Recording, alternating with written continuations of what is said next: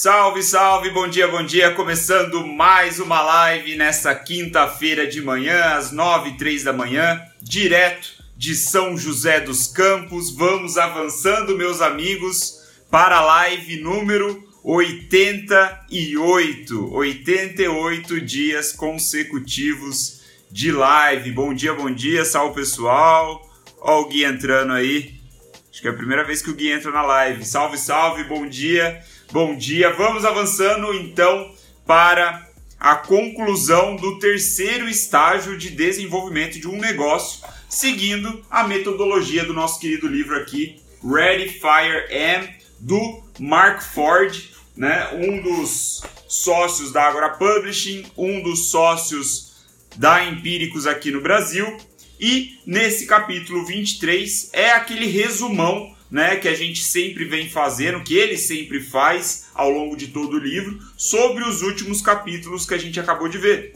Nesse caso, faremos um resumão do terceiro estágio do desenvolvimento de um negócio. O terceiro estágio, como a gente bem sabe, é aquelas empresas que o Mark é, coloca juntos, juntas ali na categoria, né, de em termos de receita anual de 10 a 50 milhões, são as empresas do terceiro estágio, que ele chama de adolescência, essa é a fase da adolescência.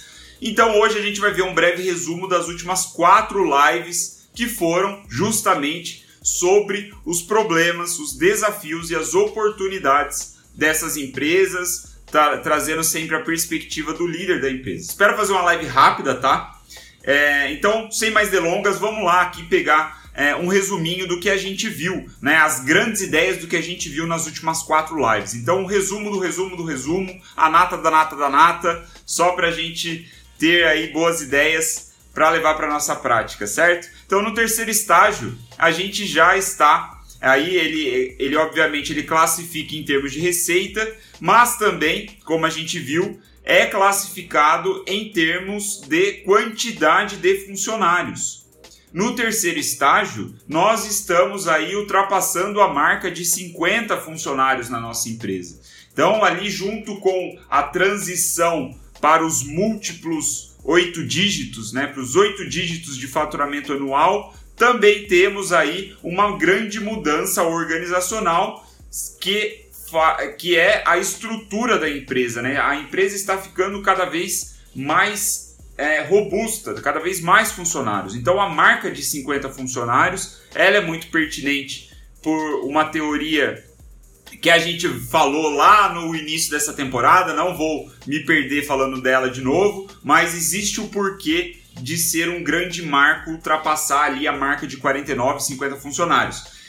O ponto aqui é que no terceiro estágio, quando essa marca de funcionários acontece, pela primeira vez, veja você, pela primeira vez ao longo de todo o desenvolvimento de um negócio aí, seguindo a linha do Mark Ford, temos um gap de comunicação, temos um problema de comunicação entre os membros da equipe, entre a, a, a, a empresa. Então, esse gap de comunicação é basicamente, ele pode ser descrito, ele pode ser resumido como o caos. Né? Quando existe falha de comunicação ou existe gaps de comunicação, a gente pode entender que está acontecendo o caos na empresa, né, de certa forma. Porque assim, as, as pessoas elas começam a não saber de tudo, tudo que está acontecendo. Elas de repente não sabem exatamente para quem elas é, devem satisfação, quem é o chefe direto, né? Porque a gente lembra que o organograma até o segundo estágio ele é muito centralizado na figura do líder, na figura do CEO. Né? Todas as pessoas têm um contato direto com o CEO e isso acaba gerando o caos. Né? E aí,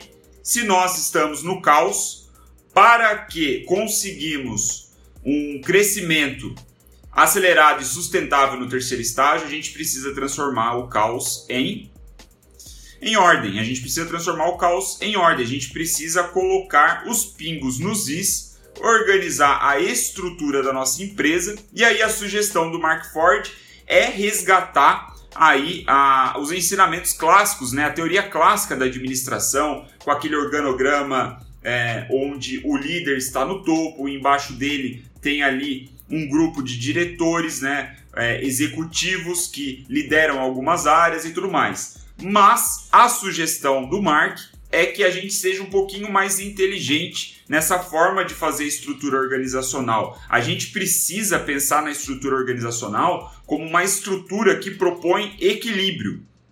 Embora nós chegamos até aqui no caos, no crescimento acelerado, priorizando velocidade de inovação, né, no segundo estágio, caótico.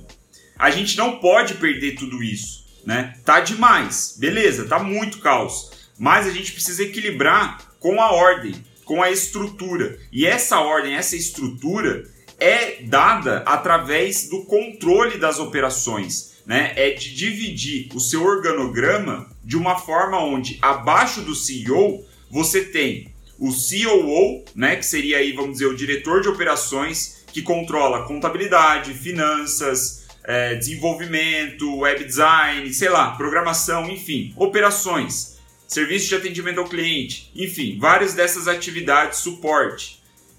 Logo abaixo do CEO, então a gente tem isso de um lado, e do outro lado são os centros de lucro que eles chamam, que é basicamente você é, colocar uma equipe inteira, né, uma, uma divisão da sua empresa direcionada para cuidar de um produto, né? Que aí é o que ele chama de centro de lucro. Então a gente falou sobre front-end, sobre back-end, né? Algumas lives anteriores. Então esse centro de lucro ele vai ser dividido em vários produtos, né? Cada centro de lucro será para um produto. E aí, obviamente, a gente vai ter os líderes de cada centro de lucro, mas o grande ponto central aqui, o X da questão, é que essa divisão faz com que a gente dê um equilíbrio necessário entre o, o, o, o controle operacional, que é preciso, é a organização, é a ordem, e o caos, que são esses centros de lucro, que precisam ter no seu core, na sua cultura, a inovação, a velocidade. Não é tão controlado assim. Então, estruturando organiza a, a organização dessa forma, a gente causa um equilíbrio necessário para o terceiro estágio de desenvolvimento, que mais uma vez exige tanto ordem quanto caos. E isso é muito interessante, né? Eu gostei bastante dessa sacada dele, muito legal. E aí a gente vem já para finalizar aqui para a parte final da nossa live, um grande sacada, né? Uma das grandes ideias, melhor colocando, é as seis habilidades necessárias para o CEO de uma empresa de terceiro estágio, né? Segundo o Mark Ford, que são: número um, controlar as operações. Então, quando a gente começa a mexer no organograma, isso é controlar as operações. Né? Embora a gente tenha um lado específico para o que ele chama de operações, que é isso daí tudo que eu falei, contabilidade, finanças, atendimento ao cliente, tananã, tananã.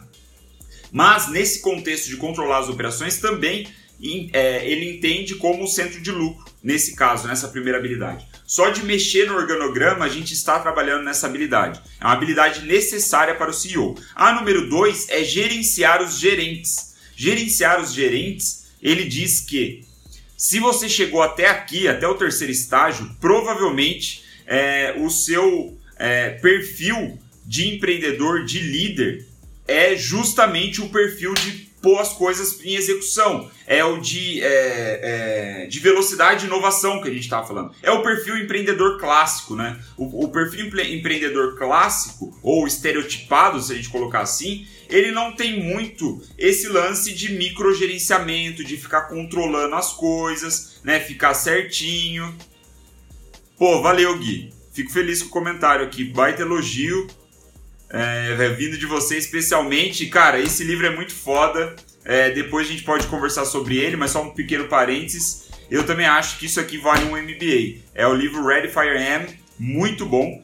Mas é, para não perder o fio da meada, gerenciar os gerentes é sobre você colocar alguém responsável por esse lado da organização que gerencia as operações né, que gerencia os gerentes. Então, é o COO, o diretor de operações, que vai gerenciar o gerente de contabilidade, sei lá, o gerente de finanças, o gerente de suporte ao cliente, o gerente de desenvolvimento, enfim, isso é habilidade de gerenciar os gerentes. Então, como o, o, o empreendedor natural ele tem uma característica muito mais caótica e menos de ordem, ele fala para você terceirizar esse papel, essa função com a contratação de um COO, né, um diretor de operações aí. E aí a terceira habilidade é comunicar sua visão, né? Você precisa ter aí uma como a comunicação é um ponto crítico nesse estágio,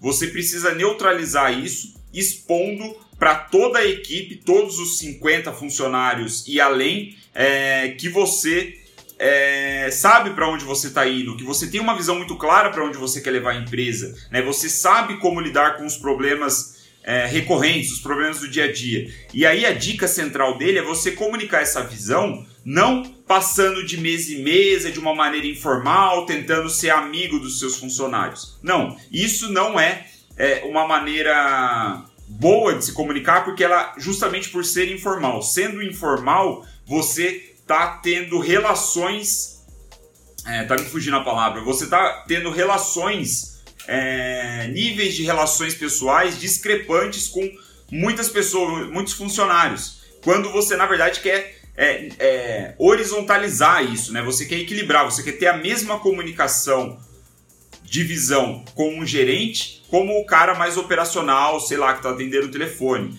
Então, a dica central dele é você fazer memorandos. Escreve cartas, escreve e-mails, manda para todo mundo e assim você centraliza a comunicação, pelo menos essa comunicação da sua visão, né, dos seus planos e tudo mais. E aí o quarto ponto é o networking com parceiros de negócio. É a quarta habilidade. Você fazer parcerias é essencial para que você cresça, né? As joint ventures. Esse, ó, ele fala sobre parcerias de negócio só no terceiro estágio de desenvolvimento. E, pequeno parênteses, é pra, por, pela aquela característica de abundância da regra dourada e não da regra de ouro. Na regra dourada, na regra da abundância, você está numa posição muito mais de oferecer e não de ficar pegando apenas, né? Então é, é uma sacada muito interessante. Quarta habilidade. A quinta é negociar acordos, né? Uma vez que você começa ter aí potenciais parceiros de negócio, você precisa aprender a masterizar né, a arte da negociação. Falamos sobre isso, não vou entrar em detalhes. O sexto ponto é sobre recrutar talentos, a sexta habilidade, que ele diz que é a mais importante, por ser a habilidade mais importante, ele dedicou um capítulo inteiro só para falar sobre recrutação. Nós falamos aqui em algumas lives anteriores, né, nessa semana. Muito interessante a abordagem dele, né? Basicamente, ele diz que no processo de recrutação você precisa se posicionar como se estivesse lançando uma campanha publicitária para o seu produto. Assim como você quer conquistar clientes, precisa convencer clientes para os seus produtos e serviços, você precisa convencer grandes talentos a trabalharem na sua empresa. Então, se você tiver um mindset, uma perspectiva de criar uma campanha publicitária para promover a sua vaga, né, para diretor, para gerente, seja lá qual for, você tende a atrair profissionais muito mais capacitados porque você cria ali de uma forma persuasiva, né, um, um jeito de trazer mais pessoas. Então, recrutar talentos e aí o segredo final para a gente acabar a nossa live o segredo final que o Mark diz para ir de 10 milhões a 50 milhões, que é o terceiro estágio, é você fazer acordos com empreendedores muito bons, né? Joint ventures, fazer acordos com empreendedores muito bons, ter bons gerentes contra, controladores, então saber contratar esses gerentes, né, que é o COO, a parte ali operacional que você quer delegar. E contratar bons intraempreendedores, que os intraempreendedores eles virão no outro lado da sua estrutura organizacional, que serão as pessoas provavelmente que trabalharão nos centros de lucro, né? no desenvolvimento e na venda dos seus produtos inovadores que vão sustentando aí o seu crescimento nesse terceiro estágio. Então, na visão do na visão do, do Mark Ford, essa é as dicas finais ali né, a nata da nata para você escalar de 10 a 50. Eu sei que pode parecer assim, tipo, muito longe da, da nossa realidade, né? 10 milhões de faturamento anual, 50 milhões, mas é importante a gente saber o que a gente vai se preocupar no futuro. Sempre lembrando, tão importante quanto saber o que a gente precisa fazer para ir de 0 a 1 milhão por exemplo, por ano, é muito importante a gente ter o foco, a humildade, né? o, o, o aprendizado do que a gente deve ignorar completamente nessa fase de 0 a 1 milhão por ano. Então, um pouco aqui do que a gente deve ignorar né, por enquanto, mas é, ideias, na minha, na minha visão, muito interessantes, umas perspectivas aí, como o Gui falou, o Guilherme, que manja muito de. É, de marketing, manja muito de negócios, tem uma agência de marketing, se eu não estou enganado, e ele falou que isso vale MBA. Eu concordo com ele. Esse livro aqui, ele é muito melhor é, que a maioria dos MBAs, na minha humilde opinião. Certo? Então esses for, essas foram as dicas finais, aqui o resumo do resumo, né, as grandes ideias sobre problemas, desafios e oportunidades num negócio de terceiro estágio. Amanhã, sexta-feira, 9 e 3 da manhã, adivinhem vocês. Vamos chegar para o quarto estágio, maturidade. Temos só mais dois capítulos, amanhã e sábado, e, e amanhã e sábado, né? temos aí esse, esses dois capítulos para matar o livro, matar o quarto estágio, e no domingo começaremos a sexta temporada de lives com mais um livro. Já tenho o livro aqui, ele está aqui na minha prateleira. Estou ansioso para compartilhar com vocês, mas isso só no domingo, certo? Ficamos por aqui, caiu minha caneta no chão. Ficamos por aqui, espero que você tenha curtido. Fez sentido esse resumão? Foi um bom resumão. Vocês que me acompanharam, vocês que estão ao vivo, Deixa a joinha de vocês aí, deixa os likes, é, as curtidas, para eu entender, é, para eu saber se fez sentido, se, se eu consegui explicar as ideias é, sem me enrolar muito. Tem um delayzinho.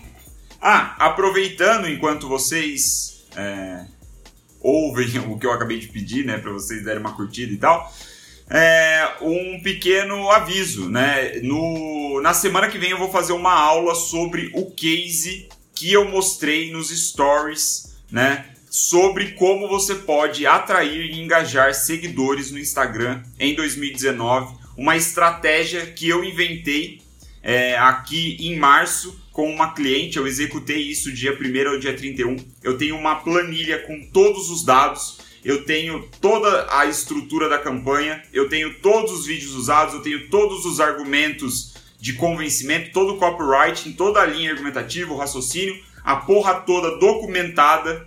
E eu vou fazer uma aula ao vivo secreta no YouTube na semana que vem.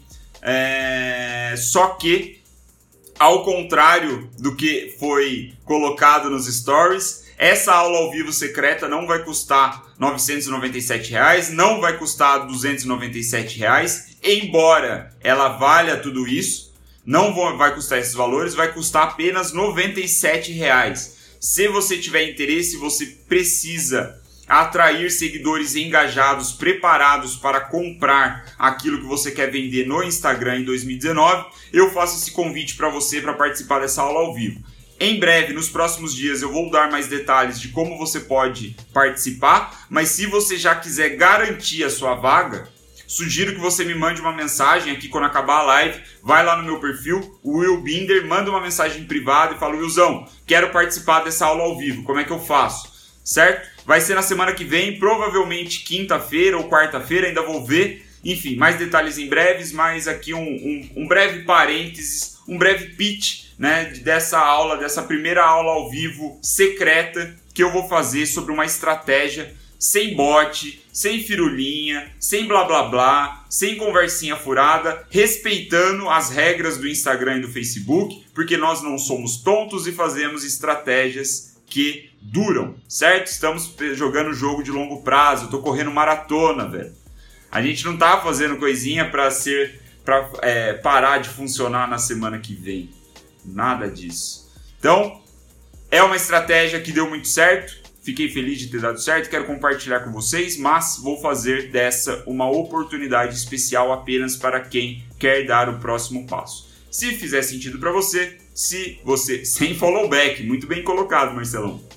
Se fizer sentido para você, fica o convite, certo? R$ 97 apenas é um preço vergonhoso Eu poderia cobrar muito mais por isso, sinceramente, mas 97 é uma condição especial para que o, uh, os meus queridos seguidores, né, vocês que me acompanham aqui diariamente nas lives, é uma forma de retribuir a atenção e a confiança de vocês, fazer um preço é, especial nesse primeiro momento, porque depois, obviamente, vai subir esse preço. Certo? Então, dado o recado, muito obrigado pela sua atenção, muito obrigado pela sua confiança e amanhã seguimos aí com o penúltimo capítulo do livro Ready Fire M às 9 h 03 da matina, certo? Valeu, pessoal!